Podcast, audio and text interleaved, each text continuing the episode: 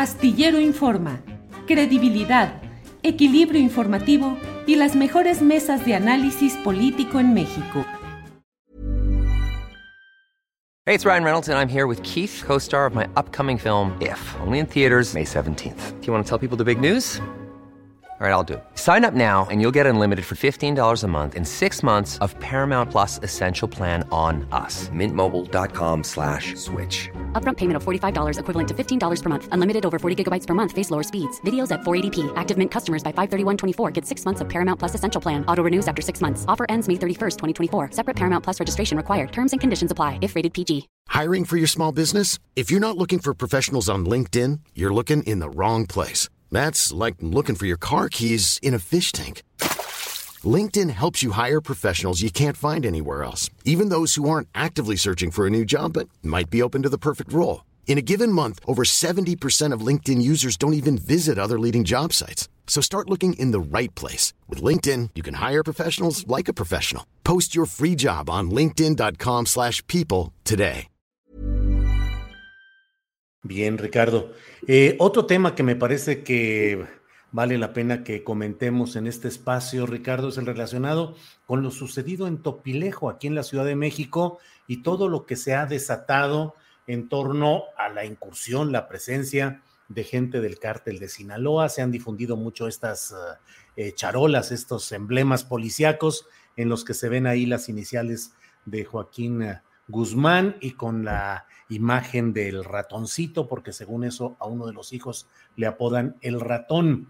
Eh, y luego, bueno, pues eh, la presencia de García Harfus, que ha sido muy enaltecida incluso por opositores a la 4T, que han dicho eso es lo que necesitamos, una presencia fuerte, firme en el combate a la delincuencia. ¿Qué opinas de todo este episodio, Ricardo? Bueno, es un caso interesante por no solamente por la por el operativo, mega operativo que montó la Secretaría de Seguridad Pública Ciudadana en la Ciudad de México, sino por la trascendencia que tiene el grupo de los Chapitos, que eh, ha venido, digamos, extendiéndose a, lo largo y ancho del país. Y, y este, este, este asentamiento allí en Topilejo, obviamente, bueno, ellos no solamente operaban esa región. E, ellos tenían una conexión hasta Morelos, otros estados cercanos, Guerrero, etcétera. Pero uno de sus eh, centros de operaciones estaba ahí en Topilejo.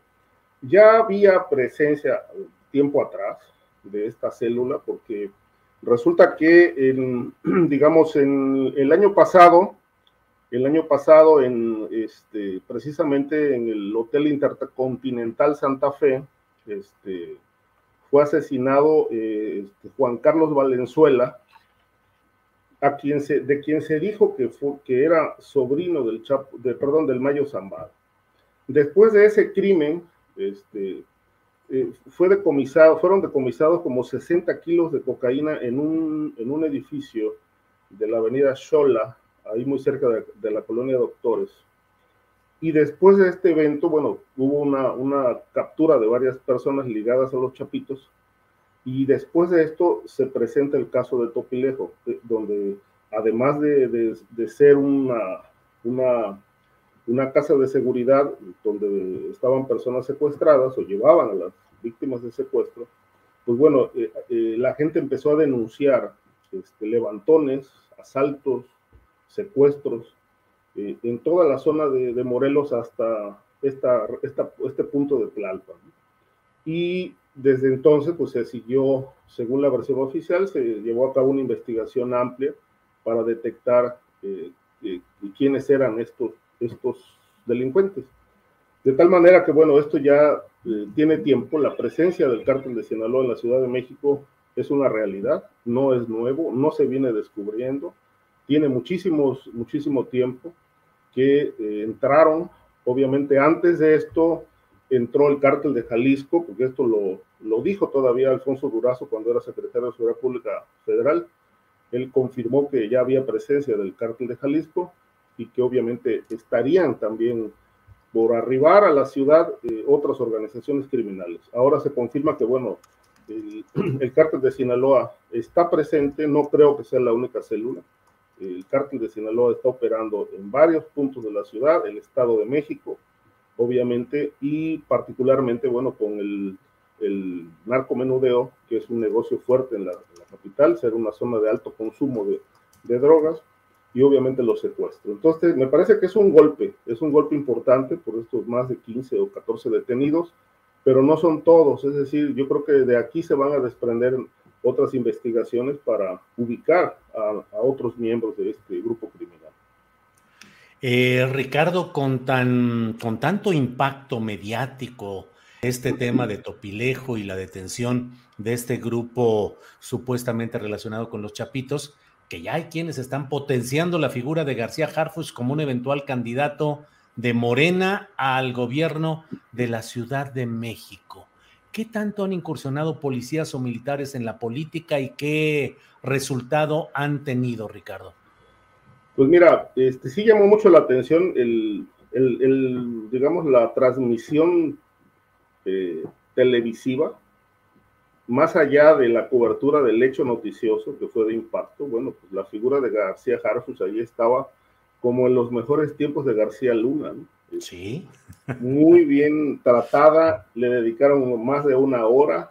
Este, yo estaba con un amigo comiendo, viendo el operativo, y le digo, oye, pues si, le van a pasar la factura a la Secretaría de Seguridad Pública, pues ya te imaginarás cuánto vale el minuto, ¿no? De transmisión.